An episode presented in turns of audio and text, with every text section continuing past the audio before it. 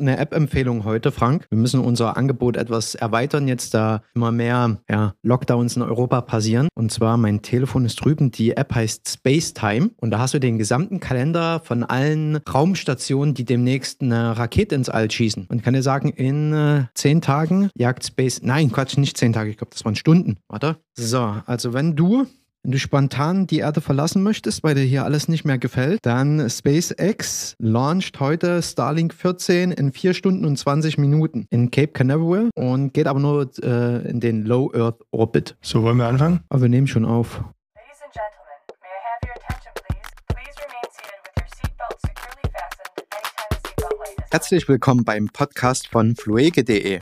Der Podcast für alle, die demnächst in ein Flugzeug steigen oder per Flugzeug verreisen wollen. Wenn ihr Flüge suchen und buchen wollt, dann geht ihr auf unser Portal www.fluege.de.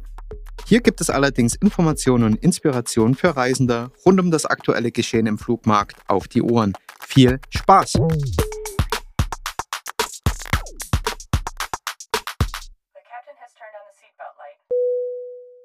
So, herzlich willkommen, liebe Zuhörerinnen, zu unserem zwölften Podcast. Heute großes Staffelfinale. Wir freuen uns, Frank. Was, was wollen wir denn heute uns vornehmen? Oh, äh, wir haben, glaube ich, einiges an Updates. Dann haben wir auf jeden Fall auch für euch eine Liste mit Reisezielen, die aktuell möglich sind. Und wie versprochen aus der letzten Folge, wir werden euch mal noch ein bisschen näher beleuchten, was es mit einer Covid-19-Reise-Auslandskrankenversicherung auf sich hat. Dann lass uns direkt reinspringen. Na dann mal los. Frank, du hast dich vergangene Woche, hattest du ein paar Verbesserungen für die Corona-Warn-App gepitcht. Ich vermute, es wurde erhört. Na, ein bisschen. Ähm, es ging zumindest in die richtige Richtung. Also zumindest in die Richtung, die wir so suggeriert hatten. Also auf der einen Seite ein sehr wichtiges Update und ich glaube ein Update, was schon längst fällig war. Die App funktioniert jetzt auch immerhin ländergrenzenübergreifend. Aktuell sind die Länder Italien und Irland angeschlossen. Das heißt, hier werden dann Daten ausgetauscht, sollte man sich in einer dieser Regionen befinden. Dann funktioniert die App ganz normal weiter. Es wurde für positiv äh, auf SARS-2 getestete Patienten eine Funktion hinzugefügt und zwar in Form eines Symptomtagebuchs. Das heißt, eine freiwillige Funktion. Man kann dokumentieren, wie der Verlauf der Krankheit ist. Damit möchte dann eben das RKI weitere Daten äh, sammeln. Okay, das wusste ich noch gar nicht. Ja, ne? Und Ich hatte die Meldung mit denen, dass jetzt mehr Länder angeschlossen werden. naja, die, die, die, ich glaube, die Funktion sieht man auch nur, wenn man äh, der akt aktiviert hat eine App. Oder die Idee war ja letztes Mal von uns zu sagen, so ein Cluster-Tagebuch, wie Christian Trosten das im NDR-Podcast vorgeschlagen hatte, würde auch eine App Sinn machen. Anscheinend geht ja die Tagebuchfunktion schon in der App. Also mal gucken, was im nächsten Update kommt. Vielleicht haben wir dann auch noch ein Cluster-Tagebuch. Aber auf jeden Fall äh, sehr schönes Update. War jetzt die Woche auch wieder relativ viel Kritik. Es wurde ja auch pauschalisiert nach einem Update gefordert, ohne groß zu sagen, was denn geupdatet werden soll, was ich sehr witzig fand. Ich glaube, das größte Update, was die App bräuchte, wäre eher das, dass die Nutzer äh, es einfach mehr nutzen, als sich an der App beteiligen und dass einfach die App weiter heruntergeladen wird und dass einfach viel die Verbreitung viel mehr stattfindet. Was, was noch eine weitere Verbesserung wäre halt eben noch eine Digitalisierung der ganzen Prozessketten, wie melden äh, eine, einer Infektion. Das ist, ähm, wäre ja klar, muss es natürlich mit Datenschutz äh, konform bringen, aber dass das Gesundheitsamt die, die Meldung direkt in die App oder das System äh, einspielen kann. Das, also, wenn du zumindest den Test, einen Test machen lässt, nur hinterlegst ihn in der App, dann ist es ja dann schon hinterlegt. Aber, Aber nicht halt jeder, selbst. nicht jeder. Ich hatte neulich ähm, gelesen, es gibt nur eine gewisse Prozentsatz der User, die auch ihre ähm, Infektion noch melden. Also Hm. würde dieser Prozess digitalisiert sein und das Gesundheitsamt könnte ähm, die, die Infektion melden, wobei die muss ja dann mit der User-ID gematcht sein, dann würden ja 100% der äh, Nutzer ihre, also die 100% der Fälle der Nutzer im System verfügbar sein, was aktuell nicht der Fall ist. Und das wäre natürlich nochmal eine Verbesserung. Aber ich denke, die App an sich, bin ich der Meinung, jetzt funktioniert sehr gut. Der Nutzerkreis macht es und alleine, dass sie jetzt halt schon länderübergreifend funktioniert und in Zukunft noch mehr Länder drin haben wird, ist schon sehr, sehr gut. Und wie auch schon in der letzten Folge erwähnt, ein Cluster-Tagebuch wäre dann natürlich größtenteils vielleicht sogar obsolet, wenn jeder die App auf dem Handy hätte, weil sich dann Cluster ja dadurch auch leicht identifizieren lassen würden. Was ich noch empfehlen könnte, ist, je nachdem, wie viel man unterwegs ist, wenn man einfach seine Termine alles in den Terminkalender einträgt. Das, das ist ja im Endeffekt die ne? das, ist, das, ist, das, ist, das geht ja in diese Richtung, ne? dass man halt sagt, okay, wo war ich heute in einer Menschenansammlung? Wo war denn für mich heute eine Situation, ähm, bei der es hätte sein können, dass ich mich infiziert haben hätten könnte? Ich glaube, es ist auch wieder unverändert zur letzten Woche eine sehr unübersichtliche Nachrichtenlage und tatsächlich noch gepaart mit einer sich etwas zuspitzenden Situation. Ja. Vergangene Woche hatten wir das ja mit den Beherbergungsverboten, aber so wie wir den Podcast aufgenommen haben, zum einen fällt ja auf, dass ich während des Podcasts, hatte ich glaube ich ein oder zweimal erwähnt, Push-Nachrichten bekommen habe, welche Bundesländer schon wieder davon abweichen, also wo das gekippt wurde und zum Teil haben das ja auch Gerichte gekippt und so wie es aussieht, hält das Beherbergungsverbot nicht mehr lange. Also in vielen Bundesländern ist es bereits wieder gekippt. Persönliche Meinung, es macht ja auch ein bisschen Sinn, vor allen Dingen, wenn du äh, dir die aktuelle Stimmungslage mal verfolgst oder zum Beispiel im letzten Podcast von NDR sprechen sich ja dort auch die, äh, ja, die, die Experten, ne, die Virologen ne, dafür aus, dass Reisen jetzt nicht das schlimmste, äh, der schlimmste Herd für Corona-Infektionen ist. Also was ich damit sagen möchte, was ich verstehen kann, ist, wir reden ja hier über das Reisen und wollen aufzeigen, wohin man reisen kann und wie man reisen sollte. Also wenn du dich, was wir immer wiederholen, an Regeln hältst, dann ist das in Ordnung. Und ich könnte verstehen, wenn man uns dann natürlich vorwirft, dass wir etwas befangen sind, weil wir ein Online-Reisebüro sind. Aber mir gefällt sozusagen, dass man jetzt vermehrt hört, dass eben Reisende tatsächlich nicht der Corona-Hotspot ist oder, oder der, der Hauptgrund für Corona-Neuinfektionen, sagen wir es mal so. Frank, aber ich habe trotzdem noch ein Update und zwar hatten wir uns in, ich weiß nicht, ob in der ersten oder in der zweiten Folge unseres Podcasts ja mal mit Hygiene im Flieger oder überhaupt beim Fliegen beschäftigt. Das war die allererste Folge. Die damit, allererste Folge? Damit hatten wir angefangen, tatsächlich. Okay, also das ist schon mittlerweile elf Folgen her praktisch. Und wie sicher das ist dass eben diese Luft gereinigt wird im Flieger und dass es dort eben so sauber sein soll wie in einem OP-Saal. Und das US-Verteidigungsministerium hat das jetzt mit einer amerikanischen Airline über sechs Monate hinweg getestet. Und dabei kam heraus, dass eine Ansteckung im Flugzeug unter den Schutzmaßnahmen, also diese HEPA-Filter, die äh, Partikel herausfiltern, im, im Flieger und die Frischluftzufuhr, die Umwälzung von oben nach unten und noch das Tragen eines Mundschutzes. Ähm, ich glaube, du kommst da mit maximal 0,03 und 003 Partikel in Dings. Kann, kannst du mal kurz auf den Link bitte draufklicken?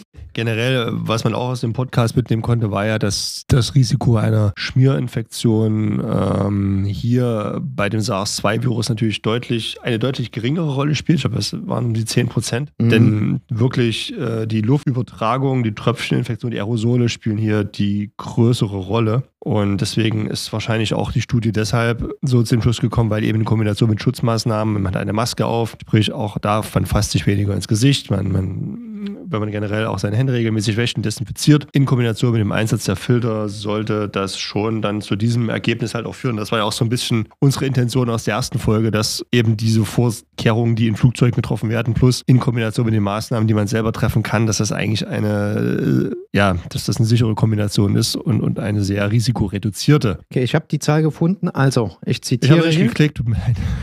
Wenn sich die Passagiere auf ihren Sitz befinden und einen Mund-Nasenschutz tragen würden, könnten nur 0,003 Prozent der infizierten Luftpartikel in die Atmungszone eines Fluggastes gelangen. Also sehr, sehr gering. Also Studie kommt zum Ergebnis, das Risiko, sich während eines Fluges anzustecken, ist damit sozusagen nicht gegeben. Ich denke, das Risiko, äh, sich in einem vollen Bus anzustecken, sollte da höher sein.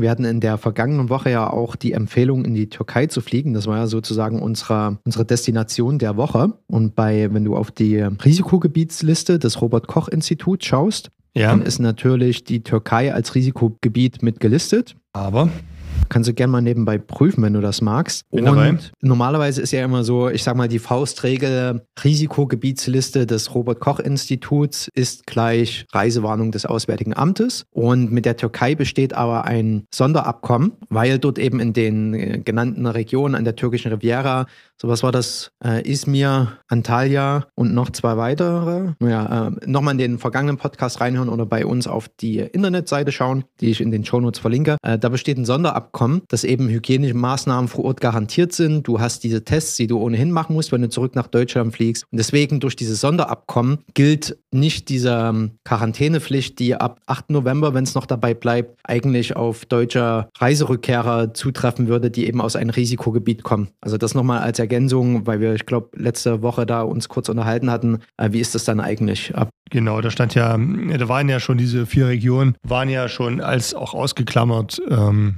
auf der Seite des Auswärtigen Amtes. Ja, und da sind wir auch noch bei dem Punkt, es gibt mittlerweile ein Draft, ein Draft, es gibt mittlerweile einen Gesetzesentwurf des Gesundheitsministeriums zu den geplanten ähm, Verpflichtungen in der Reiseindustrie und auch für Reiserückkehrer. Es ist bis jetzt nur ein Gesetzesentwurf, aber vielleicht können wir uns da mal drei, vier Punkte rausnehmen, in welche Richtung das gehen wird.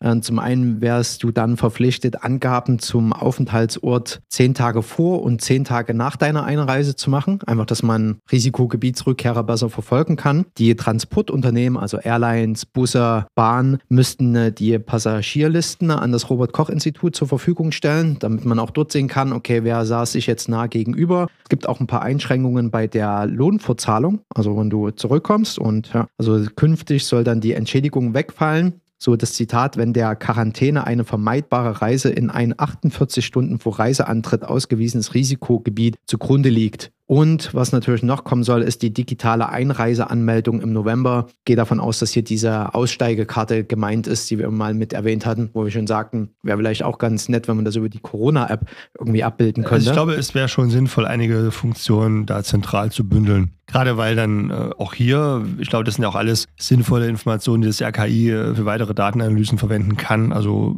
wir werden auf jeden Fall weiter Features vorschlagen für die App. Vielleicht haben wir ja Glück und irgendwann hört auch jemand diesen Podcast und setzt das mal um. Was ich dazu sagen muss, also das ist noch ein Gesetzesentwurf, ja. Sobald das ähm, final wird, dann update mir das natürlich in einer der kommenden Podcast-Folgen. Und vielleicht noch so ein kleiner Hinweis. Die Erweiterung der ähm, App, auch was immer so vorgeschlagen wird, ist natürlich, also die, die Kritik oder die Vorschläge kann man natürlich leicht einbringen. Aber was mir auffällt, man muss natürlich auch irgendwo aufpassen, sonst wird das eine massive App, die so viele Funktionen abbildet, dass so viel damit nachverfolgt werden kann, dass man muss das natürlich auch irgendwo im Verhältnis halten und dass das eben genau auf diesen ähm, ja, Corona-Warn-Pandemie-App-Fall abgerichtet ist, also abgezielt ist.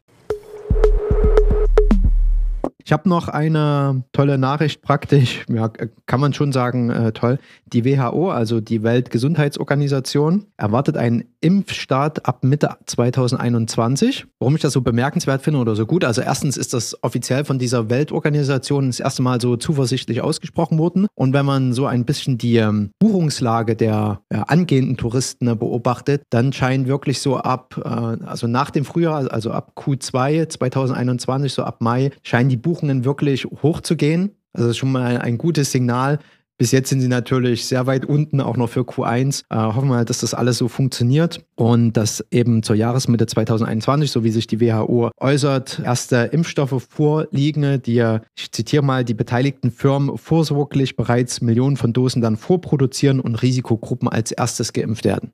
Wobei ich weiß es gar nicht, ähm, diese Verfügbarkeit bezieht sich ja auf äh, die Breitenverfügbarkeit. Ne? Also sprich, dass ähm, kritische Infrastruktur müsste ja, glaube ich, sogar schon vorher geimpft werden oder worden sein. Ja, aber allen voran die Risikogruppen. Also kann man auch nur hoffen, dass dann entsprechend das Angebot an Impfung auch eingenommen wird. Ich denke, die Bedenken sollten hier recht gering sein, da ja auch dieser Impfstoff ähm, etliche Testphasen durchlaufen hat und auch hier das Risiko von Komplikationen ja wohl sehr gering sein sollte. Ich habe gehört, dass es in Russland da schon sehr weit vorangeschritten sein soll. Würdest du dir einen russischen Impfstoff? Ich bin schon geimpft mit russischen Impfstoff, also alles gut. okay. Das Ding funktioniert ja, anscheinend.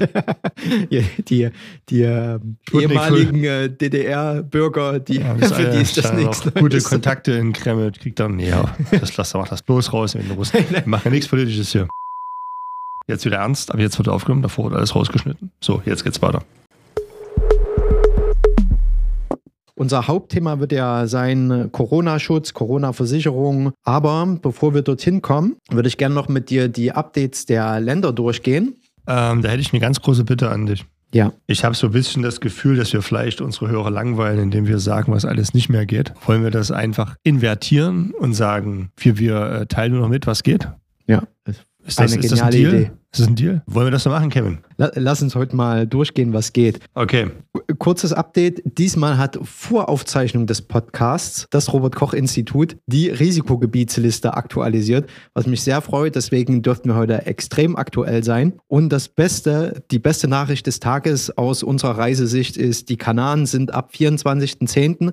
Also, liebe Zuhörer und Zuhörerinnen, ab Samstag kann man wieder auf die Kanaren also konnte man vorher schon, aber jetzt besteht keine, würde dann keine Reisewarnung mehr ab 24.10. bestehen. Und das ist für die Kanaren extrem wichtig, weil das ist ein Herbstreiseziel vieler Familien, jetzt auch zu den Herbstferien. Ich habe das bei uns auf dieser, auf unserer Welcome Back-Seite, also auf unserer Blogseite, wo wir die neuesten Updates mitgeben, welche Länder gehen. Ich habe das relativ weit oben mit hingepackt, dass man immer eine aktuelle Ansicht hat, welche Länder sind gerade die, die man am bequemsten, sage ich mal, bereisen kann und wo du halt auch vor Ort noch was machen kannst. Also zum Beispiel Italien kommst du, glaube ich, noch rein, aber da ist äh, Maskenpflicht im Freien. Für viele Gebiete ist eine Reisewarnung jetzt neu ausgegeben worden. Also wenn du hinreist, dann ist das vielleicht vor Ort nicht so attraktiv, außer du machst total Natururlaub, dann geht das natürlich auch, aber dort oben sind so praktisch die Länder und Regionen, an die man gut verreisen kann jetzt zurzeit. Und da eben ganz frisch rein, Kanaren ab 24.10., Fuerteventura, Teneriffa, Gran Canaria und da sind äh, Formentera noch einige dabei.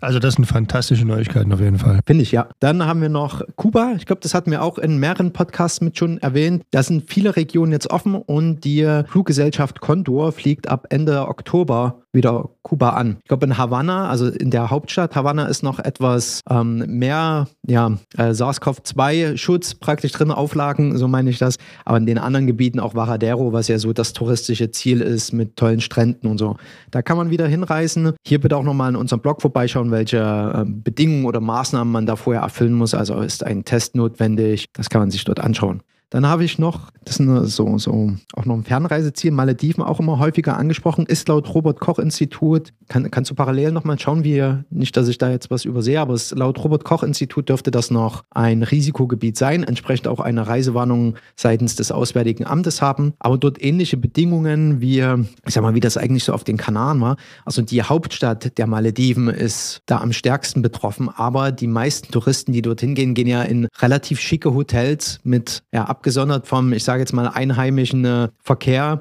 und sehr abgeschiedene. Und dort werden natürlich auch gewisse Maßnahmen getroffen, Hygienerichtlinien eingehalten vom Hotelpersonal, dass man dort eigentlich auch noch entspannten Urlaub machen kann. Viele Pauschalreiseveranstalter fliegen das bereits wieder an. Ähm, also eben genau wie wir das bei den Kanaren hatten, dass ja noch während die Reisewarnung bestand, dass trotzdem angeflogen wurde und dass einfach den, den Reisenden überlassen wurde, das in seinen Ermessen zu entscheiden. Aber ich habe auch mal geguckt, ob man einfach nur per Flieger hinkommt und ich habe hier einfach für Ende November bis Anfang Dezember mal eingegeben. Und da kannst du zum Beispiel mit Turkish Airlines für 638 Euro pro Person hin und zurück fliegen.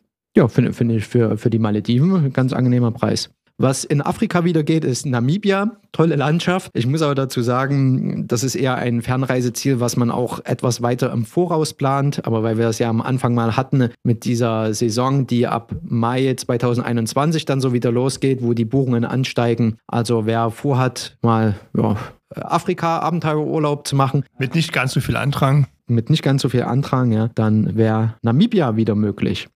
Algarve in Portugal ist immer noch ein gutes, gutes Ziel, eine gute Idee. Griechenland ohnehin ist touristisch mit am besten durch die Krise gekommen, möchte ich behaupten. Und Zypern, der südliche Teil. Dann ähm, hat es gebeten, dass wir uns nicht darauf einschränken, was nicht mehr geht. Dem, den das können wir ja überspringen, weil alles, was wir jetzt nicht genannt haben. genau.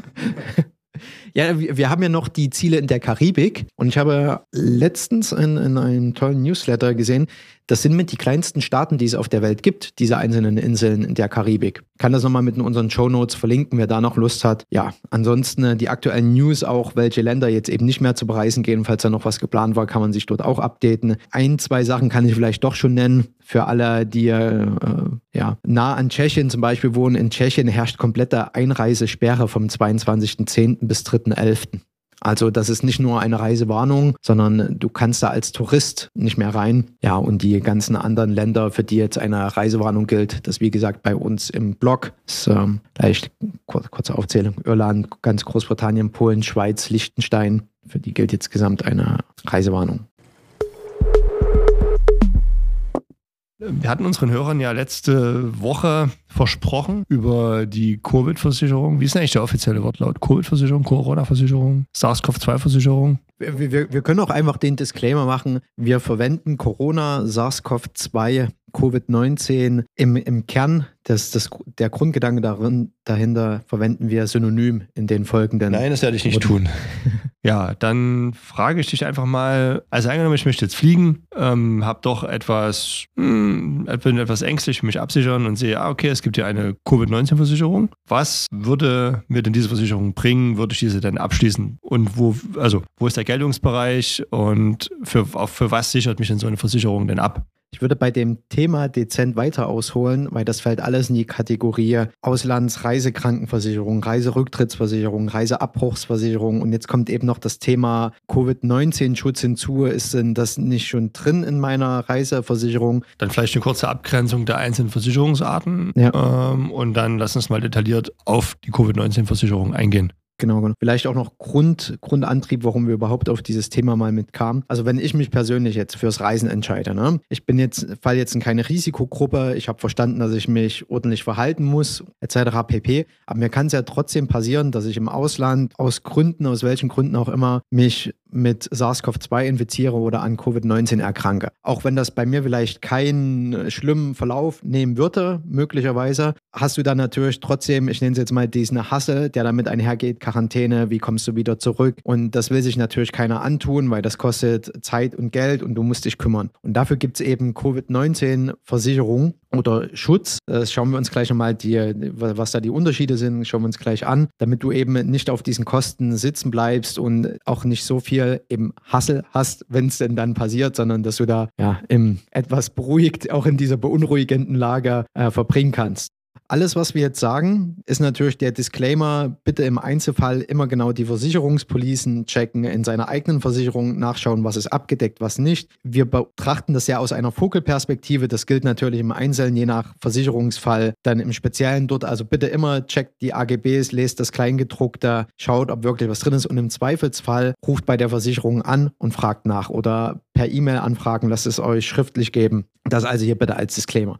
Aber trotzdem können wir uns generell damit mal beschäftigen. Das, was die meisten Leute kennen oder haben sollten, ist eine Auslandsreiseversicherung. Was macht die eigentlich? Die übernimmt medizinisch notwendige Heilbehandlungen im Ausland. So, und wer jetzt zum Beispiel gesetzlich krankenversichert ist, du hast in, diesen, äh, in deiner gesetzlichen Krankenversicherung meistens das für das EU-Ausland schon mit drin, allerdings mit Sternchentext sozusagen. Ja? Also zum Beispiel einen Krankenrücktransport hast du nicht unbedingt mit drin. Das heißt, wenn du im Ausland krank wirst, du möchtest aber nach Hause ähm, dort behandelt werden, das ist nicht zwangsweise mit in dieser Versicherung drin. Ja? Oder wenn dann nur unter bestimmten Bedingungen, zum Beispiel wenn deine Genesung im Heimatland schneller wäre als vor Ort. Und in der Regel zahlen diese gesetzlichen Krankenkassen auch nur, was durch die Krankenkassen vor Ort zustehen würde. Das heißt, wenn vor Ort weniger geleistet werden würde, also wenn sie jetzt, bist in Tschechien und dort, äh, du wärst jetzt in Tscheche, der behandelt werden müsste.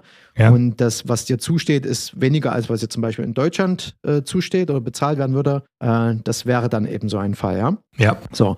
Und deswegen ist es eben empfehlenswert, dass man eine eigenständige Auslandsreiseversicherung macht, also Auslandskrankenreiseversicherung. Die Reisekrankenversicherung. Habe ich Krankenreiseversicherung gesagt? also eine Auslands Reise. Jetzt hast du mich unsicher. Jetzt habe ich es endlich mal geschafft. Okay, also es macht Sinn, um, um, eben alle Mehrkosten, die entstehen könnten, auch damit abzudecken, gesetzlich Gesetzliche Krankenversicherungen decken einiges im EU-Raum ab, aber eben nicht alles, was abgedeckt sein sollte, um die Kosten zu vermeiden, ist eine Auslandsreisekrankenversicherung. Sinnvoll, sehr sinnvoll sogar und erst recht, wenn du außerhalb der EU reist. Und die kosten auch nicht die Welt. Die kannst du entweder zum Beispiel einmalig abschließen und die kannst du aber auch als Jahresvertrag abschließen. Dann ist, wenn du viel reist, macht eine Jahresversicherung mehr Sinn. Und deswegen auch, ich weiß, es nervt vielleicht einige äh, Zuhörer und Zuhörerinnen, wenn sie bei uns buchen, aber aus genau dem Sinn bieten wir das eben mit in der Buchungsmaske an, damit die Leute das, selbst wenn sie schon eine haben, äh, auf den Schirm haben, dass das sinnvoll ist. Okay, das äh, beantwortet ja schon ein Stück weit meine Frage. Die da wäre? Wo erhalte ich denn so eine Versicherung? Ja. Also auf jeden Fall bei uns wird das mit angeboten in der Buchungsmaske. Und jetzt mal aus Eigeninteresse Gründen, ja, das ist alles, was ihr wissen solltet. Ähm, kannst du vielleicht noch ein bisschen detaillierter aufzählen, welche Leistungen äh, so, oder klar, das wird wieder auch abhängig dann von der Versicherung sein, aber was sind so die Kernleistungen, die wahrscheinlich jede Versicherung haben wird? Ja, wenn du im Ausland eben krank wirst, dann würdest du die Leistung bekommen, dass du im Ausland auch wieder dich gesunden kannst, also dass deine Medizin bezahlt wird, wenn du ins Krankenhaus kommst, dass diese Krankenhauskosten bezahlt werden, die extrem hoch sind. Also Krankenhausbehandlung kostet halt extrem, also im Prinzip, dass du grundlegend wieder gesund wirst. Was nicht zwangsweise eben mit dabei ist, zum Beispiel der Krankenrücktransport. Bei Covid gibt es nochmal einen anderen Fall, weil das eine Pandemie ist, würde ich gleich zukommen. Ja. Noch den anderen, die andere Versicherung, die es natürlich gibt, also Auslandsreisekrankenversicherung, ist eben, wenn dir im Ausland eine Krankheit passiert, sage ich jetzt mal so. Und dann gibt es natürlich noch die Reiserücktrittsversicherung. Das ist eben, bevor du eine Reise antrittst, wenn du zum Beispiel arbeitslos wirst, das wäre ein versicherter Grund, oder wenn du einen Unfall hast, Todesfall in der Familie, dass du eben auf diesen Stornokosten, die ein Veranstalter, eine Airline, ein Hotel verlangen kann, nicht sitzen bleibst, die würde dann halt eben diese Kosten genau bezahlen. In vielen Reiserücktrittsversicherungen ist auch eine Reiseabbruchsversicherung drin. Das ist im Prinzip, jetzt mal ganz grob formuliert, das Äquivalent, wenn du im Urlaub bist und dort passiert dir dann irgendein versicherter Fall, also eben, wie schon gerade eben gesagt, die Todesfall in Familie, ein, äh, du brichst dir das Bein, ja, und du musst wieder zurück. Äh, das ist meistens damit drin. Bitte hier im Zweifelsfall auch nochmal nachschauen. Die Reiserücktrittsversicherung würde dann eben, oder Reiseabbruchsversicherung, die Entschädigung für nicht in Anspruch genommene Leistungen. Also auf jeden Fall bietet äh, eine Covid-19-Versicherung eine sinnvolle, eine sinnvolle Ergänzung zur herkömmlichen Reisekrankenversicherung an. Ja, das kommt jetzt, weil eben genau das ist das Besondere. Also wir haben jetzt den Punkt, ähm, das, das sind die beiden Versicherungsarten, aber das heißt nicht unbedingt, dass die auch für SARS-CoV-2 oder der, bei, bei einer Erkrankung an Covid-19 zahlen, denn solche Versicherungen haben häufig in ihren Bedingungen ausgeschlossen, dass im Falle einer Pandemie Kosten übernommen werden. Und Corona ist laut WHO eine Pandemie und dieser, diese Lücke, die da an Versicherungsschutz besteht, wird jetzt durch viele Versicherungen geschlossen, indem extra Optionen angeboten werden, dass man eben sich auch gegen eine eine Covid-19-Erkrankung oder Infektion mit SARS-CoV-2 im Rahmen einer Pandemie genau absichern kann. So. Und deswegen ist es sinnvoll, dass man eben so eine Option entweder mit hinzubucht oder nochmal seine, seinen bestehenden Versicherungsschutz, wer sowas schon hat, checkt, anruft, fragt, ist das damit enthalten. Manche haben das, viele nicht. Deswegen nochmal der Hinweis. Und was bei SARS-CoV-2 man dann auch noch beachten muss, also bei so einem Schutz oder Versicherung, die sollten in der Regel dann auch abdecken, wenn Quarantänekosten entstehen. Das ist zum Beispiel auch nicht gegeben, dass das in dieser, in einer, sag ich mal, in Gänsefüßchen normalen Reisekrankenversicherung enthalten ist. Also Kosten, die durch Quarantäne auch für deinen Begleiter oder Begleiterin entstehen, diese Mehrhotelkosten. Und theoretisch ja auch, also angenommen, man ist jetzt im Ausland erkrankt dort, ist deutlich länger krank, hat eben auch jetzt seinen Partner mit. Ähm, der Partner hat einen Verdienstausfall, man hat selber Verdienstausfall, man hat die Kosten vor Ort. Das heißt, man ist dann relativ sorgenlos, weil man hat ja dann, also insgesamt die Krankheit läuft natürlich jetzt mild, was man dann noch äh,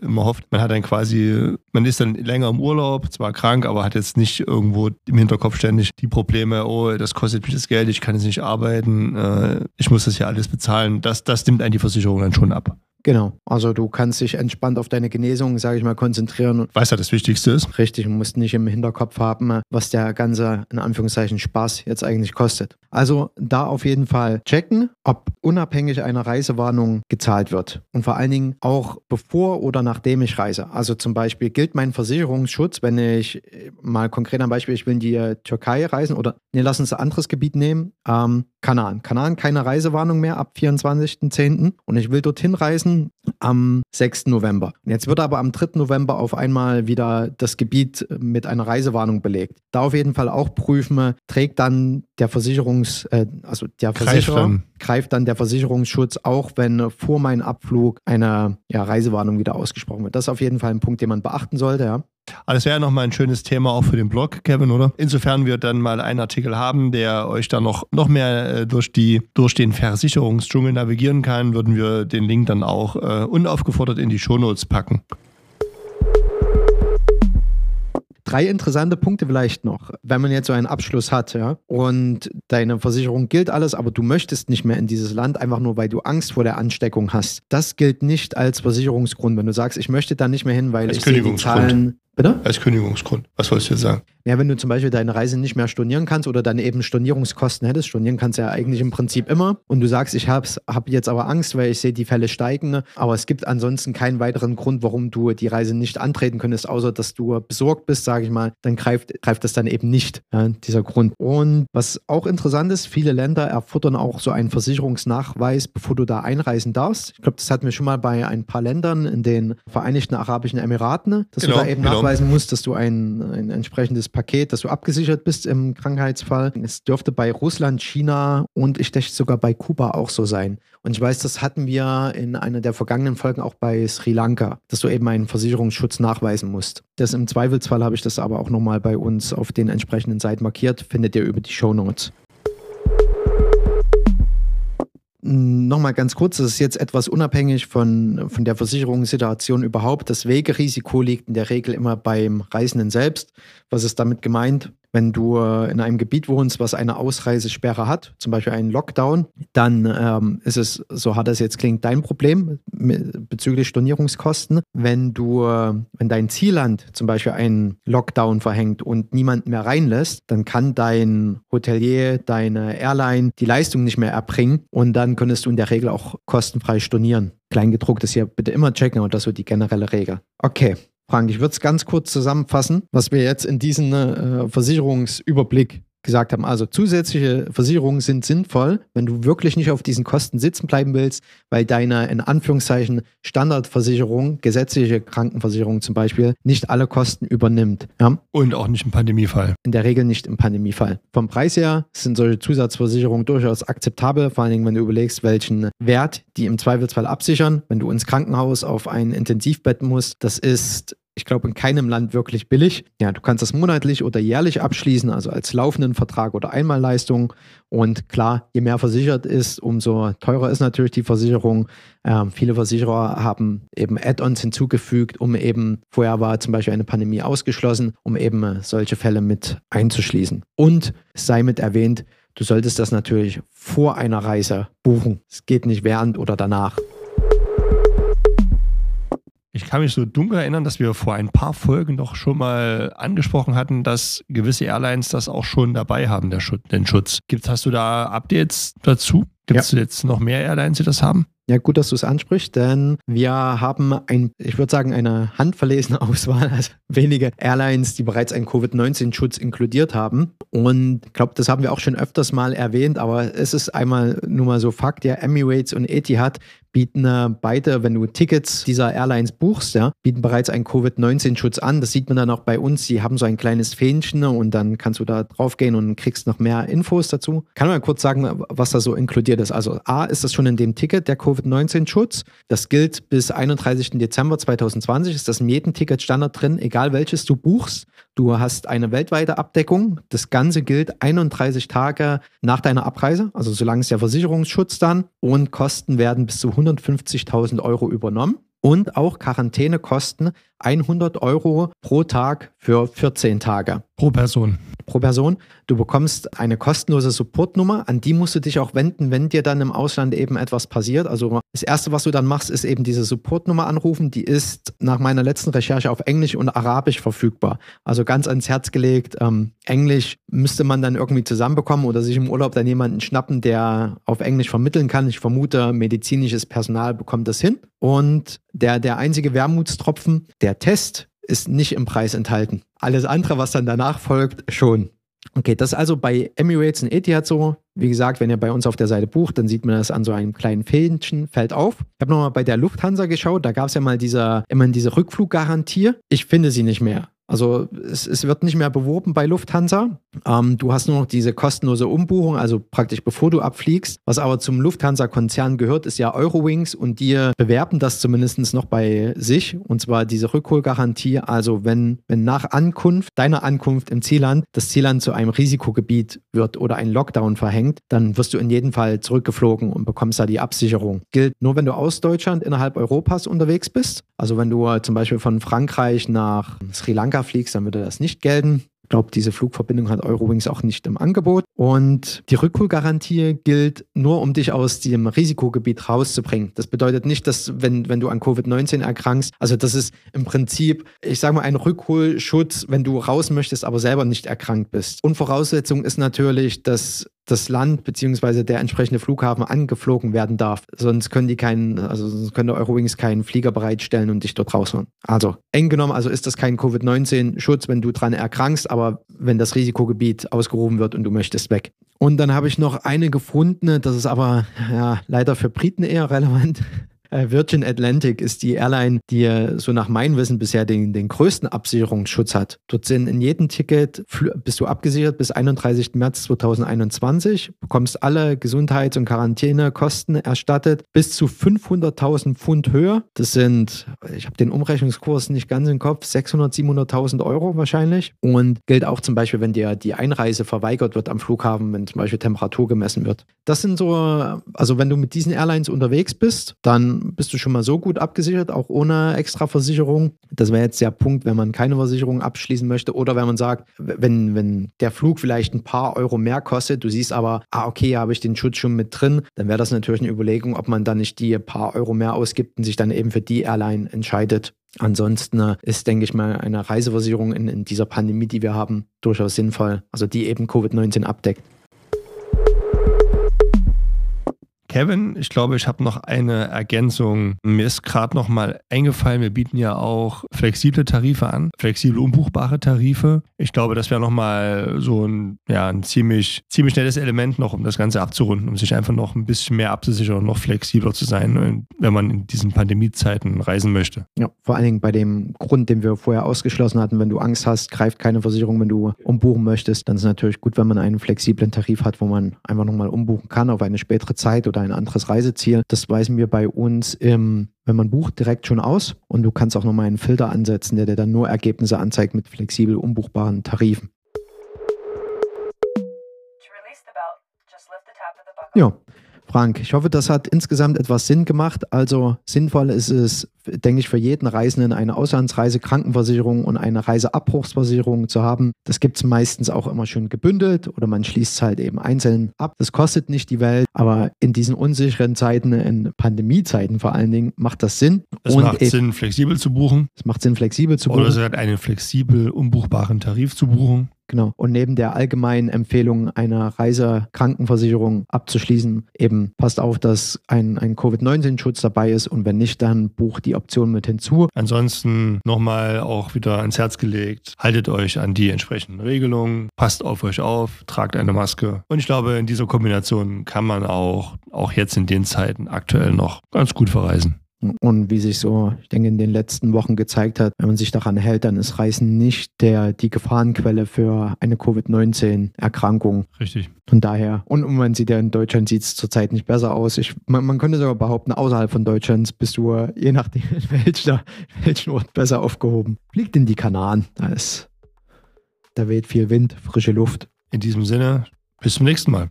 Vielen Dank fürs Zuhören. Wiederhören.